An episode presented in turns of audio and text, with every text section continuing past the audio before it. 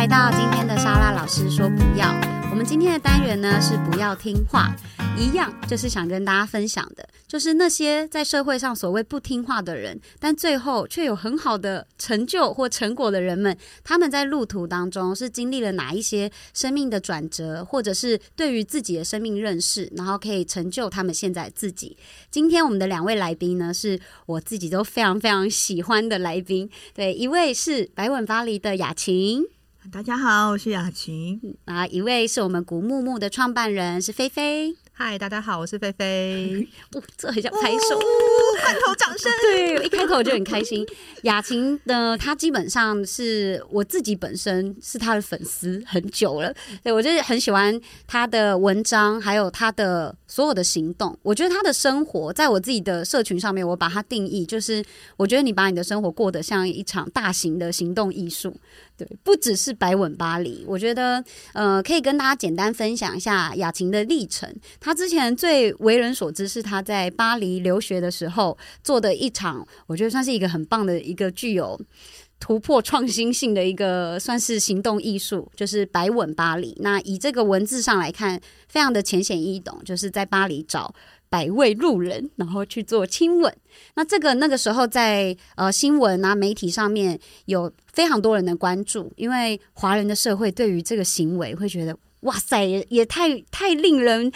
耳目一新，或者是比较负面一点的印象是这个也太不守妇道了吧，对不对？那时候是不是有收到很多这样子的讯息？超级多，对，就不守妇道。然后我一听，我想说天哪！谁那么不守妇道？我来看一下，我 我新的偶像诞生了吗？然后加上我的呃学长，就是跟你本来就有认识的关系，他是那个施顺祥哦，对，他在女性的身体的认识，然后跟呃算是自自我的对话这一块，他也做了蛮多的文学批评跟研究。那我因为常常就是关注他的文章，然后连着，然后被雅琴的这个行动给。哇哦，就是非常的。惊艳到，所以就开始追踪他，成为他的粉丝，然后一路到他从一个少女，然后结婚到生小孩，生了一个、两个、三个，生了非常多个小孩。对，然后我我觉得他最厉害的点是他这样一路以来转换了非常多的角色，从女人，然后到母亲，然后妻子，然后到身为一个女性的朋友，还有他同时身兼也是女儿的角色。他有这些角色，但是他都拒绝被贴上这些角色在社会当中。很固化的标签，他算是演绎出一个自己的一个崭新的版本，这个让我非常的佩服，然后也非常的期待他今天可以跟我们分享更多他自己的故事，然后让我们可以了解他这段历程到底是怎么样披荆斩棘过来。因为我光是要想象那个如潮的这种网络上面的人的一些眼光啊，或者是很尖锐的言语，我就觉得很多人心里可能都扛不住了，但是他还是。过自己，而且把自己过得很漂亮。那今天呢，菲菲也是一个非常重要的角色。原因是，其实我是因为菲菲的关系，才有机会跟雅琴进行这个对谈。那菲菲是在去年的月经狂欢节的时候，就有邀请雅琴做讲者嘛，对不对？嗯嗯，我想要请菲菲跟大家简单分享一下，那个时候怎么会想要邀请雅琴作为你们的算是 keynote speaker？那个真的是 keynote speaker，因为去年的月经狂欢节就同样是办在五月二十八号的周末，可是因为它是五月二十七到五月二十九，然后在五月二十八号世界月经当天，我们就觉得那天早上它一定要是一个非常隆重的开场，就是它得是一个很有代表性的一个讲座，然后去象征这个月经狂欢节的意义。那其实那个时候为什么会？就是特别会想要雅琴，是因为我觉得雅琴她的人生就像刚刚莎拉分享的，她其实就是在去诠释很多女生这件事情她的不同的样貌，而且我觉得那个感人的成分是。雅琴在讨论很多阴性力量、女性的力量的时候，她也不，她也从来没有把那个女性里面的阳性力量抹灭过。就是她有女性很阴柔的特质跟样貌，可是她也表现出了那阳性力量的坚定。就是那两种力量，它是平衡的非常好的。然后加上月经本身又是生理女性很独有的一个生命现象，所以我们那个时候就觉得，我们想要用月经跟女人这件事情来做破题。而在讲女人这件事情，我们觉得最佳最佳的人选，那当初就是雅。那那个时候刚好邀请雅琴，她也很很快乐的答应我们了。然后那个时候我们就有一个非常快乐的，就是五月二十八号月经狂欢节的开场。对，你记得那那一天的状态吗？因为我其实有看到一些片段，然后加上你自己平常文章的分享，包括他刚刚有讲到，就是女人从。我记得你的文章是分享说，大致上分为三个阶段嘛，自我认识的阶段。首先，你会可能先会否定自己的阴性力量，然后你第二阶段可能也会开始去追求阳性力量，比如说我希望我像男人一样，或者是我要跟男人一样得到什么样的权利或角色。到第三个阶段才会是比较自我探索的部分。其实我一直非常好奇，就是月经这个议题对于你来说，它代表的意涵是什么？嗯。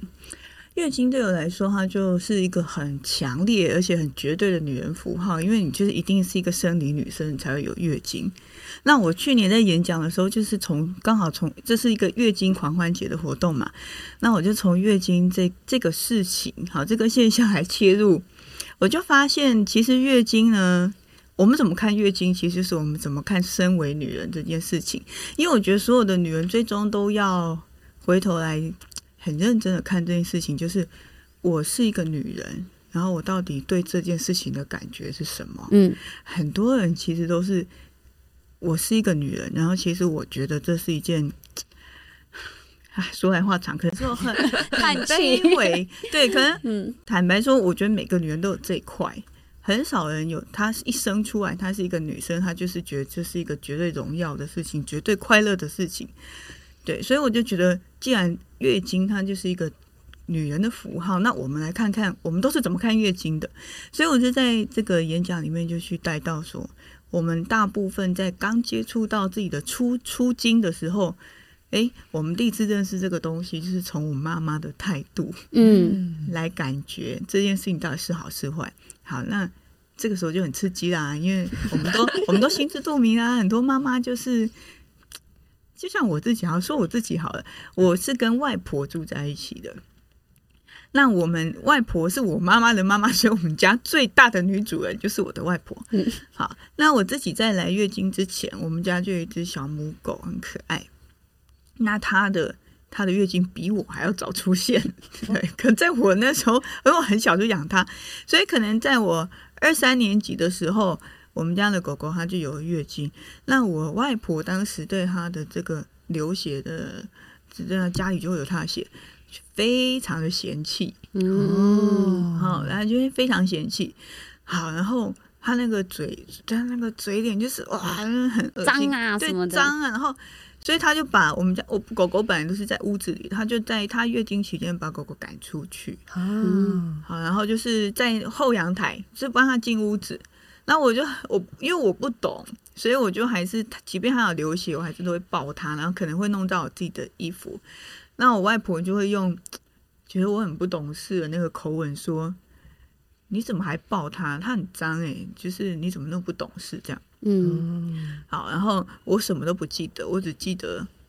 我只记得这件事情有一个让我有一个。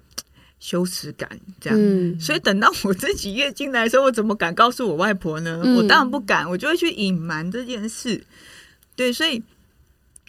当然很多妈妈她就会跟小朋友，她的小孩在月经来的时候，就跟他说：“你不能做什么，做什么，做什么，做什么。”那有些比较传统的地方说：“你不可以去庙里。”嗯，哦，就是说，就是很多女孩子她在知道自己有月经的时候，其实她。他的灾难就开始，他就会觉得哇，我身为女人，我这一辈子都有这个负担，嗯嗯，哦，或者是我，他会开始意识到我以后要生小孩，生小孩有多痛苦，对，就是很多人是因为月经来了，就开始去经验到哇，身为女人就是我的苦难要开始了，嗯，像我，我前阵子我没有看完《熟女》，但是我看到《熟女》里面很经典的一幕，就是这个小女孩她也是在她月经来的时候。他的妈妈跟他的妈妈的婆婆，然后他爸爸的他的奶奶，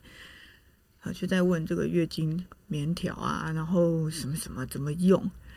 那他妈妈就开始想啊，你以后知道啊，生小孩有多痛，告诉你，你要长大了你就知道。啊，就开始跟他讲这些，最后他就很天真无邪的问了一句说：“难道当女人都没有半点好吗？”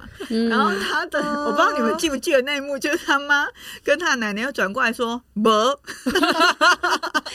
真的没有，你认命吧。”啊，对，可是。可能他是比较强烈的表达出这件事，但是我们每一个人去回想我们的出经来的时候，嗯，我嗯你会觉得那个女人的命运到底是怎么回事？是是幸福的，是快乐的，是优越的，还是哎，你可能是辛苦的？嗯，我我当下呃听刚刚雅婷这样分享，我其实回应到我前阵子回回家，就我是台中人，回我也是台中人，我台中都是好人，我告诉你，等一下，高雄人怎么办？高雄也是好人，我浊水溪以南 不是不是你现在台北是大家都是好人，但是台中人非常的热情。那我想讲的是，我回台中，然后那时候我就听到了一首歌，就我有跟菲菲分享，是是妈妈是女儿。那这首歌其实它讲的就是。我们在呃生命历程当中是慢慢往前进嘛，我会从一个女人，然后变成我变成妈妈，但是在任何人成为妈妈之前，你都是女儿的这个角色。我那时候其实听到，我当下的第一个直觉反应是我想到了是我跟我妈妈的关系，然后其实我跟我妈妈之间有很多。就是对话是很多冲突的，在年轻的时候，当我还不懂事的时候，我就会觉得怎么跟自己的妈妈相处，还有对话是一件这么难的事。不是大家都说女儿贴心，然后妈妈应该很懂女儿的心吗？我那时候想到了一件事，就是我妈妈是从小没有妈妈的，就等于是我妈妈的，就是我的外婆，在我妈妈年纪很小的时候，就大概六七岁就离离开了，所以。我真的是当下才反省到，我我长到这么大了，我前两周才反省到，我妈妈其实一直都没有体验到身为女儿是一个什么样子的感受，还有是什么样的历程，没有人教过她怎么样面对出金，怎么样面对第一个男朋友，怎么样面对自己的第一次，甚至怎么样去做身体的探索，甚至情欲的探索。所以，我们之间会有很多的对话是。我身为女儿，我想撒娇，我求而不得的撒娇，是因为我妈妈没有体验过这个生命的经历。那我那当下就是自己在房间痛哭，我就觉得我一直努力的想要去同理她。虽然我们最近的关系也都变得更好、更贴近了，但我一直没有想到的一个。这个点是一个这么明显的点，就是她没有当过女儿，所以她不知道我的需求。然后我就回想到我的出经，因为办月经狂欢节的这个活动，我需要去做很多自己内在探索跟对话，再去反向去思考我们的受众他们需要什么样的内容，可以给他们一些小小的启发。我就想到我的出经在这样子的状态之下，是我记得是在运动场，然后突然就那个来了，然后我只觉得很。丢脸，因为我那天还穿，我那一阵子很爱打篮球，我还穿四角内裤，然后就觉得天哪，对，然后想说也太尴尬了，可是又不敢讲。那个时候是国中，然后就觉得男生一定会笑我，然后那时候女生也没有同才会跟彼此讨论有关月经的处理或者是生理用品的选择，我妈妈也没有这样跟我讲过，所以我的应对是那时候学校有。那种身呃身体教育的课，老师有给一包，就是如果那个来的话，这里面有卫生棉，然后有护垫，我就是把抽屉里面那一包拿来顶着，然后回家也不敢跟我妈讲，就自己翻箱倒柜找到卫生棉，然后就觉得我当下只有一个感觉就是好麻烦，但又有一点小小的幸福感，那个幸福感我觉得有点男生可能很难理解，我觉得我好像离妈妈更近了，就是我变成一个女人的那种感觉，虽然。对当时的我来说，这个感受还有点未知，就是她还没有被贴上任何标签，就是身为女人到底是好还是不好。只是我想讲，就是我当时没有太多的妈妈可以给我的传授的资讯，但那个当下我觉得麻烦，只是有一点点隐隐的幸福感。那我真的到现在这个年纪，我才开始拥抱月经，或者是才觉得月经是一个可以狂欢，是一个值得幸福的。事情原因也是因为菲菲的很多，她跟我的分享，还有那个凯纳的小凡，就是我们的月经一姐，她跟我的很多的分享，才让我知道哦，其实女生应该要很去 celebrate 自己的身体，然后当我们用这样的姿态去拥抱自己的时候，所谓的生理男性才更知道怎么尊重跟怎么爱我们。我觉得这个东西是环环相扣的。对我觉得刚刚你讲到这个，我觉得很有共鸣。嗯，真的，我觉得月经狂欢节真的非常有贡献，我真的是非常 真的觉得这活动非常有贡献，因为你们玩用一个全新的角度来看这个事情，然后你用狂欢这个字眼，这个很冲突，因为不会有任何人想到说月经需要狂欢，至少在以前。对，那你重新诠释这件事情，等于在重新诠释，就像刚刚那个 Sarah 讲，我们怎么看待我们自己的身体。对啊，我真的觉得月经狂欢真的太有贡献了。嗯，那个时候其实，在想“月经狂欢”这个词啊，就是我觉得那个时候，就是我跟一，我们的一是我合伙人，然后也是古木木的创办人，然后我们就在讨论说，到底我们今天如果要办一个活动，我们要叫什么名字？我们突然觉得说，你要跟月经和平共处嘛？我觉得好像它就是有点太平淡，嗯就是那是一个，就是我们平常在可能像是给小女生的手册里面，我说，哎，跟月经和平共处，你跟她怎么相处？可是如果我们今天要办一个，就是要引起话题，我们不是刻意要引起话题，可是我们希望大家去重新去想说，诶，原来他可以用不同的角度去看一件事情的时候，我们那时候想了就觉得我们要有一个很极端的方式，就很极端的方式，就是说 不会有人人对，不会有人觉得月经可以被狂欢啊。嗯而且我觉得很多时候我们大家社会在讨论月经的时候，其实都是很严肃的。那个严肃的时候，包括像我们刚刚从头到尾在讲说，你看月经就是你的女人，你怎么看待你的身体？然后跟包括我们常会讨论到的，就是很多月经的平权的议题，它其实里面延伸，然后我就讲了，常常讲 月经、月经贫穷、月经不平等、月经污名化。可是你看哦，当我现在讲的这些词，可能有些人这辈子没有特别去想过这一些事情，可是你今天变成说，我今天为了要打破框架，我就把框架画出来了。我告诉你，现在我们有月经贫穷、月经不平等跟月经文化，我们要去解决哦。可其实，如果我们今天大部分人，当然我知道社会有我们要去提升、要去解决的社会问题是有，可如果对一般人来说，我们是不是有必要去先把一个东西的负面画出来，再去把它的负面抹掉？我们觉得好像不是这样子的。那如果不是这样子，后面想说，嗯，那我们就是怎么样让他觉得很快乐，快乐，快乐，快乐也是蛮平淡。后来我们不对啊，它可以是 celebrate，它是一个狂欢节，它应该是一个可以被就是做很多很疯狂事情的一个概念。然后我们决定说，虽然大家觉得很奇怪。我们就把它拿来用，然后就是要把它变成一个就是这样子的活动。当年呢，其实我们的集资顾问，然后呢，他那个时候就跟我们一起讨论月经狂欢节这个概念，然后他提了一句话，然后我觉得那句话真的是很是这个活动的精髓，然后我就授权，就请他授权给我，他就说一个人做会被当成疯子的事情，我们把它变成一群人的狂欢，这不是只有我们几个人觉得这件事情很重要，嗯当它变成一个很有趣的事情，一群人围集起来，它是可以大家都会觉得很有共鸣，然后他可以把这个影响力发散出去，然后我们就觉得好，那我们要带领社会跟月经狂欢，我们要做这件事情。对嗯，这个讲题其实就是菲菲的分享很棒，我觉得也可以扣连雅琴在去年的月经狂欢节分享，跟她自己一直以来在她的社群上面的文章的概念。你有讲到覆盖这个概念，我觉得也可以跟大家分享一下覆盖是怎么样达成的。然后，它如果真的你用了好的经验或是好的概念去覆盖你原本既有的想法之后，它可以带来什么样子的好的甜美的果实？好 我觉得月经狂欢节就是在覆盖我们对月经的原本的成见嘛。那我去年就有举了一个例子，其实我还是蛮常在讲这个例子，因为啊、呃比方说我的朋友，他的妈妈就是比较传统一点，那他们家又喜欢拜拜，嗯所以他们都不敢在月经的期间去拜拜，因为觉得月经女女子在月经期间是不洁的嘛，这个是最奇怪的一个信信念。好，那如果我们有这个信念很强烈，我们就会不敢去突破它，因为就觉得我会衰，我就会发，我会被神触怒神明。对对对，我会被神 惩罚。那有时候不是神要惩罚你，是你自己要惩罚你自己。嗯好，那我们就要很勇敢的去覆盖这个信念。比方说，你就是要勇敢地去拜拜一次。对你，那有可能你真的看有没有事，是不是？对，那有时候还真的会有事，因为因为你就是信念这么强，所以你可能真的会因为自己去拜拜而创造一些衰事。好，嗯不管，但是你要一而再再而三，这个就是覆盖。你可能一次衰，好，那不管我再去第二次，嗯 第二次还是水，我就要去第三次。你不可能一百次都水。嗯你不可能一百次都都这样。我们在任何事情上，你想要转变，你就是要一次又一次。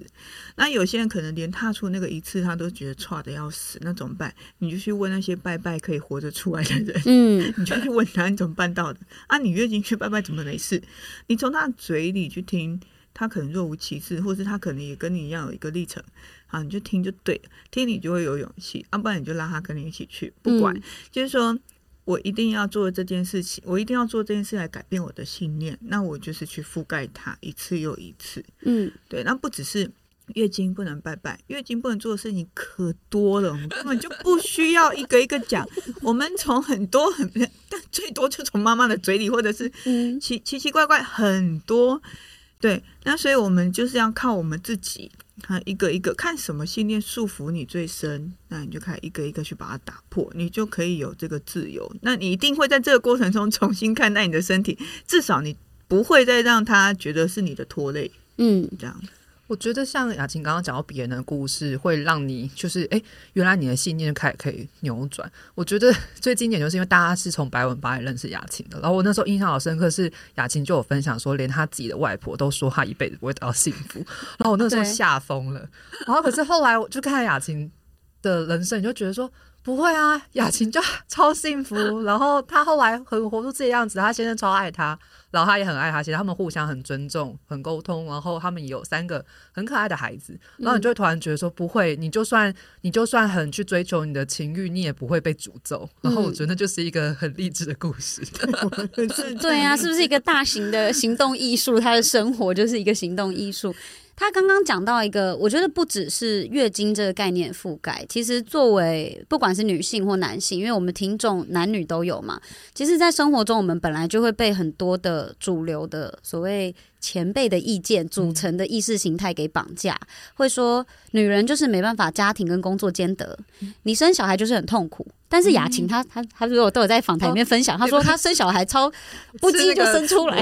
生小孩属于超轻松的那对，种她。她是适合生小孩的体质，对，她的履历上面就可以写适合生小孩的体质，就是你可以一直从自己的实作，或者是从前辈的一些他们的经验，然后去找到所谓的特例，去让你知道，其实很多事情它是可以被覆盖，然后它不。必然是绝对别人所说的那样子的，我觉得这是一个给很多人力量的一个一个行动的展示，这也是我的，因为我我其实，在访谈之前有先问说，诶，有没有人想要问雅琴问题？那这个也是有小粉丝想要问的，那也我觉得也可以蛮扣连我们这次月经狂欢节女性的自我认识，包括从身体的认识之外，还有异性对于我们女性的认知，因为。当刚刚有讲到嘛，当我们觉得我们自己不解的时候，其实我们就会否定或者是把自己给贬低。那异性也会因此在这个时候觉得，哦，那我是不是就比较高等一点？那是不是就是所谓的男主外女主内等等？那我们的小粉丝他们想要提问，就是说，嗯，你在生命历程这样转换，比如说，呃，身为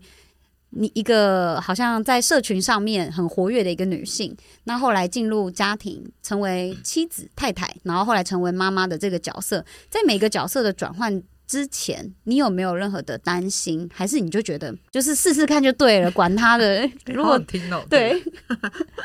我当然还有也是会担心，尤其是在当妈妈之前，因为你那个责任非常重大，你就是养一个人，嗯，他是一个人，你可能把不他养塞回去。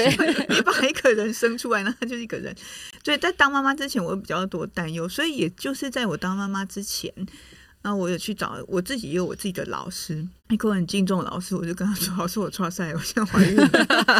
哇塞因，为我就会觉得我没有那个自信，可以把一个小一个人教好，嗯那让他可以很健全的长大，就是有很多恐惧。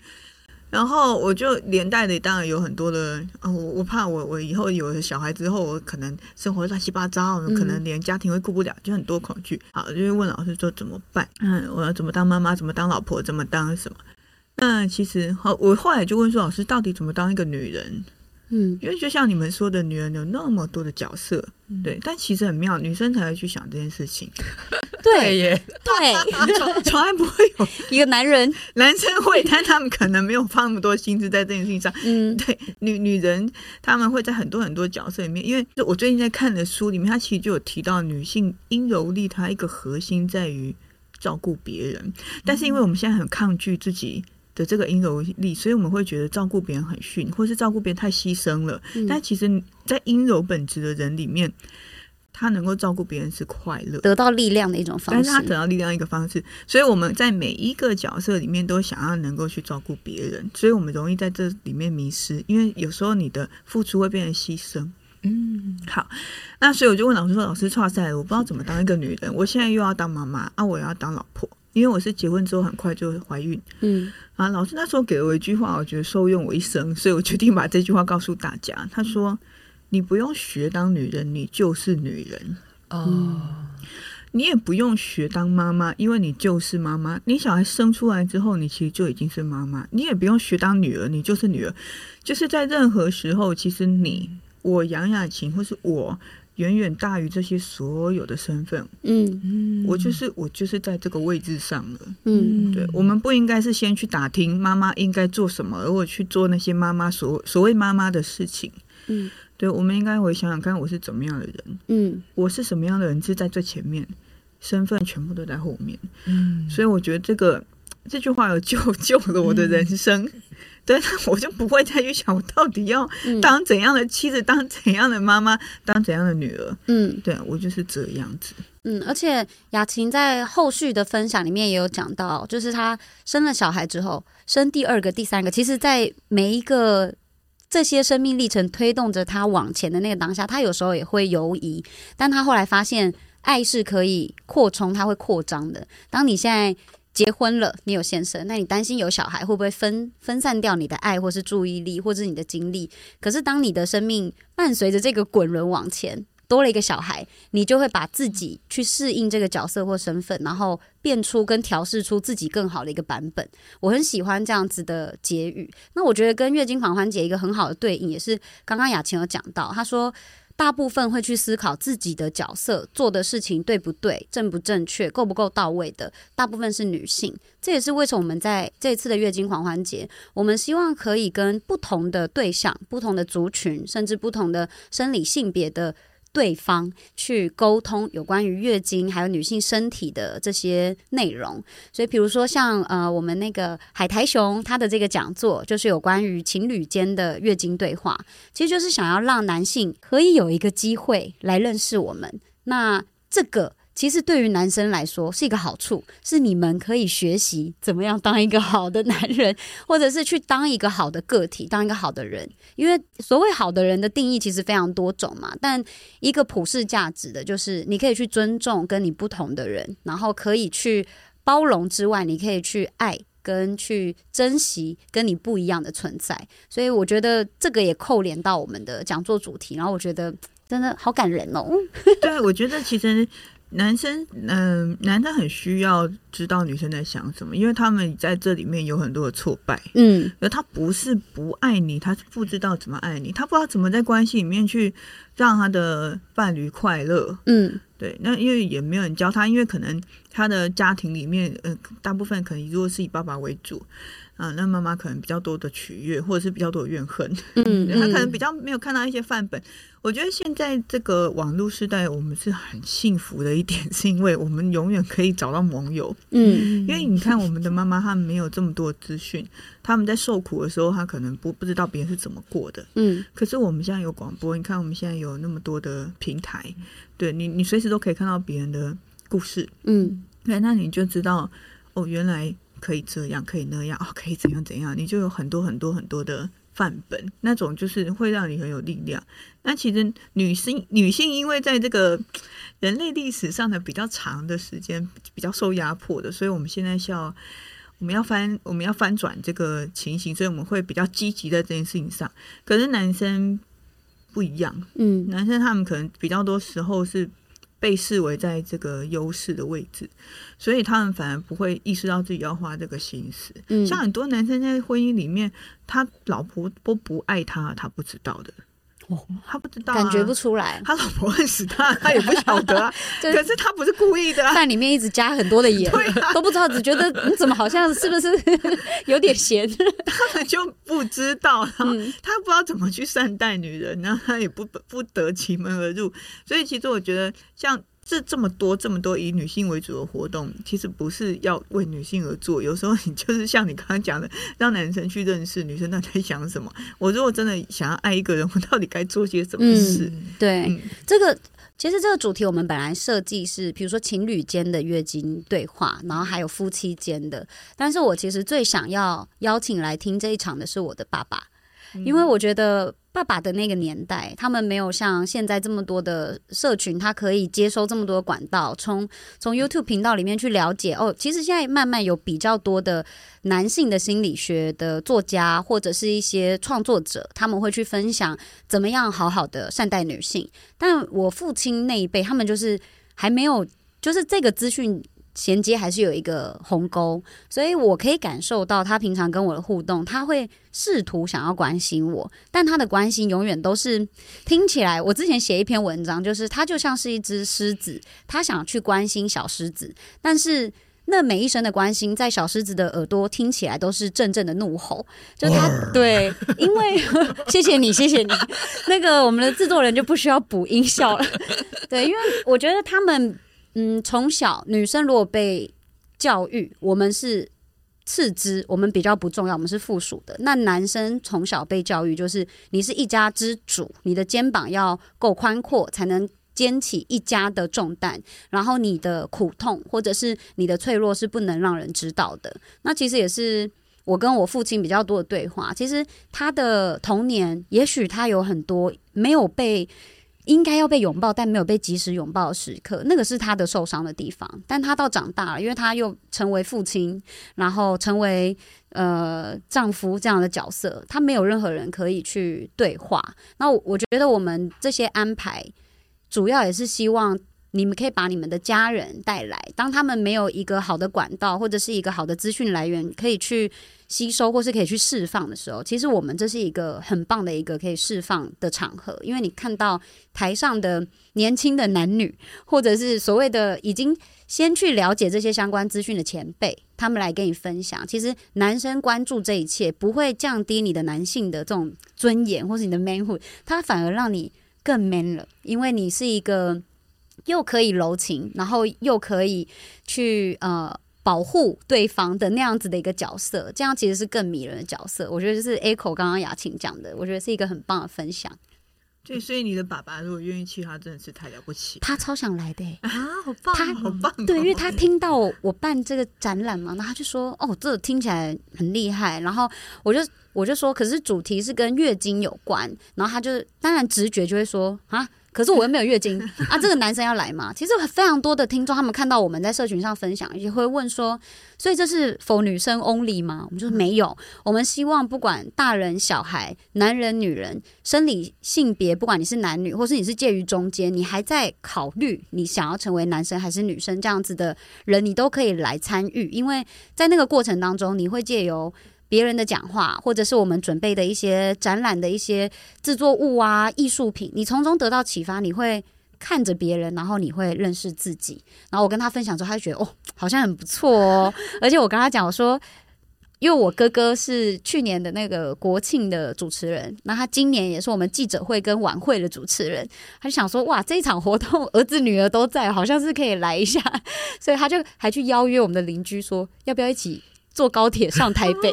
感那么棒！台中上来很快，对，真的很快。他们最近在练习，就是常常搭高铁来台北玩这样子。对，所以我蛮推荐听众，如果你不确定你可以邀请谁来，或者是你自己来，你会想说哦，好像不知就是有一些兴奋的小东西，你看到你会想要有人分享，不一定要找朋友来，你可以找家人啊，或者是任何你觉得。OK 啊，我觉得约会的潜在对象也可以带来教教育训练一下，是最需要的。对，快去看一下。对，带来分享一下。那角色的部分的话，其实除了男女之间的对话，我觉得还有一个雅琴可能会特别感兴趣的是，呃，村子里的凯丽格会分享的母女间的月经对话，亲子间的，因为你的小朋友。对，我觉得这个可以跟大家分享一下哦。生三个真的很厉害，他是生两个男生一个女生。对，最大的是女生，下面两个是弟弟。嗯，米哈多黑跟咖啡，好可爱，超可爱。我超喜欢淡定的婴儿，我喜欢满腹抱那个脸。对，他们三个真的都是很淡定的小孩，就是很好带的小孩。嗯，不然我不敢生三个，而且真的非常幸运。可是我觉得生。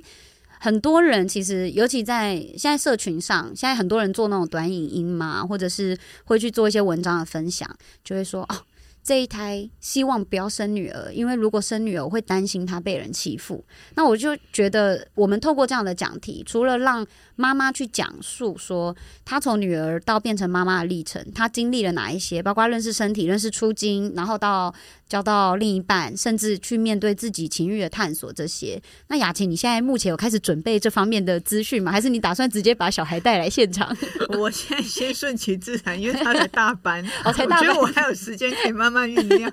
对，但是其实其实还蛮常有人问我说你怎么做性教育？我没有特别做性教育，老实说，但是。我也不会在我女儿面前避讳讲什么，嗯，因为我觉得小孩非常精，嗯，你只要有什么东西讲神神秘秘，他就他就特爱听，嗯嗯，然后他就觉得有鬼，你那个事情我就是要知道，嗯，对，那他可能尤其当你带着羞耻感在讲某些事情的时候，他们耳朵会全部竖起来，对，我们自己小时候也是这样子，如果爸妈开始降低音量，你就会竖起耳朵，嗯，对，所以包括我，我像我小孩，我记得昨天他就讲了一件很好笑的事情。他好像是在说，我我说我，他问我妈妈你要不要喝饮料，我就说我不要喝。妈妈其实没有喜欢喝饮料，是你爸爸很喜欢喝。我跟他在一起之后，我才跟着他一起喝的。那我女儿就讲了一件很妙的事情，她说：“哦，我知道，因为你那个爸爸的精子有进到你的卵子里面，所以呢，从此以后你就可以跟爸爸一起喝饮料。”是什么？哇，可爱！我他就他们就会问，很小就问说。要怎么生小孩什么，我们就会跟他解释那个精子卵子，然后他自己就会去想象，这个是属于爸爸的喜好、爸爸的特征、爸爸的东西进到我的身体里面，就我就被他传染了。我觉得像蜘蛛人被咬了一下，然后就变身那种概念。然后，所以其实。我们没有特别教，但是如果他在发问的时候，我就会很平铺直述的讲。嗯，有的如果神经兮兮的讲，他可能就会觉得哟好鬼这样。对啊，所以其实我们家的小孩，他们中班、小大班懂事以来，他们就知道做爱怎么回事，然后精子卵子结合，他们才被生出来什么的，他们都蛮清楚的。我跟我老公也说不上好习惯坏习惯，就我们会有时候在裸裸体在家里走一走，做身体。哎，这个是什么东西？然后这边是什么？讲我小孩非常习惯看裸体，嗯，这这个其实就。就是我说的，他的生活就是一个，就是一个行动的展示。他刚刚有说他在成为妈妈之前有会有这样子的担心嘛？但老师跟他说，你生了小孩，你就是妈妈了。当你遇到问题、遇到状况，你当下用你的认知，你这个人会想回应的答案去回复对方的时候，其实你就是在妈妈在跟小孩去做分享跟教导。那如果现在的听众，你没有办法像雅琴一样这么侃侃而谈的去分享。你觉得呃需要借助一些外部的力量的话，我觉得我们展览除了凯利哥的这个分享之外，其实第三天的讲座是一个。很适合亲子之间的一个对谈，包括像是手偶剧，还有来去子宫的导读，这个应该都是菲菲非常想跟大家分享的内容吧。因为我们其实，在展览里面就是很希望老少咸宜嘛，就是我们可以有不同的媒介，让大家可以去讨论月经。那我们就是一定有，就是特别去规划说比较适合小朋友的节目，然后包括说手偶剧，是因为它就是用手的那个人偶，然后它就可以去有一个小剧场的概念，然后带着大家实际解谜，所以就有一些互动的体验，小朋友就可以很轻松。了解月经的原理、月经的知识、不同的生理用品，然后去了解这些月经的故事。那后面就是我们有安排了一个，就是作家跟他的就是舒婷跟他的儿子晨晨，他们直接台上对话聊月经的知识。那我自己也非常非常期待，是因为我觉得我们很难得可以看到实际上那个对话的场景出现在我们的面前，因为大部分我们可能都是透过妈妈在就是社群上的一个文字的转述，我们去看到那个场景。可是实际上小孩子他。我就觉得说，其实现在的小朋友都很有主见，因为应该是说，我们现在的社会是尊重孩子的，就我们会让孩子可以去表达他自己的意愿跟喜好，不像我们以前过去的社会，我们都是说，哎，你可能就是要听话。那我觉得这个就是也有助于孩子的成长。这个其实我记得。以前雅琴也有分享过在类似这样的故事，我自己蛮感动，就是在讲到说，因为以前都是被说是我们要做什么，所以反而我们丧失了我们自己决定跟自主的能力。那其实对孩子来说也是，那我们怎么让他看到自己的决定、自己的身体、自己不同的样貌，那也很重要。那会场的话就不只是讲座，我们还有 VR 的一些互动游戏啊，跟艺术家的展览，还有我觉得今年最可爱就是工作坊，因为工作坊就有生理用品的粘土、月经的流动画，然后还有就是阴部杯蛋糕等。等等，就是很多很有趣的东西，就很欢迎大家可以来现场一起来玩，然后一起来狂欢。嗯，这些工作坊的设计其实都有它的用意跟目的在，像刚刚讲到，比如说阴部造型的杯子蛋糕、流动画，然后粘土等等，其实。杯子蛋糕，它它的组成是非常的单纯的。那透过糖霜跟一些配饰的搭配，其实每一个人做出来的样子一定都不一样。我们想表达就是，不管它是什么样子，只要它是好的，然后它是健康的，都是你最美好、你应该要拥抱的样子。然后流动化也是，就是我们用很多人对于月经的想象，可能它就是污秽，或者是它就是某某种红色，对。但透过流动化，我们可能。都是红色系的作品，可是每一个人都是独一无二的创作，代表每一个人心中认知或者是跟月经的连接都是不一样的，所以真的很希望大家可以一起来参与。对，然后今天我觉得最开心的就是可以听到雅琴自就是这样子现场跟大家分享她对于女人的一些认知，还有我们应该怎么样去建构，还有追取追求自己对于自己的认同。然后我觉得她最。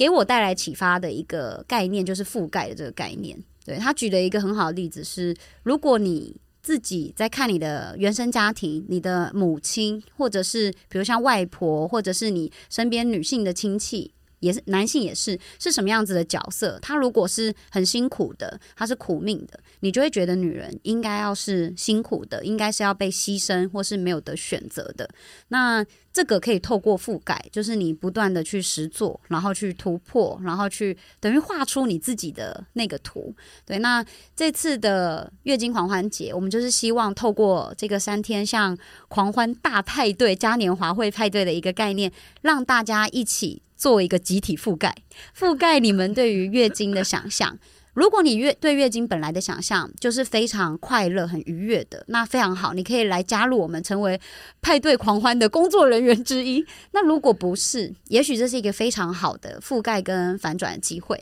然后我一定要来跟大家分享一句雅琴讲的话，她说：“我们为自己所做的一切付出，都是为了全然的接纳自己，然后去建构出一个更好的自我的价值。”我觉得这个是给不管男生或女生都是一个很棒的启发。然后。也非常谢谢他今天特地抽空，然后来现场跟我们分享。我非常期待之后在月经狂欢节或者是月经相关的一些主题上面，我们可以有更多的连接。谢谢 Sarah，谢谢菲菲，谢谢雅琪，开心 开心，迷妹们的鼓掌。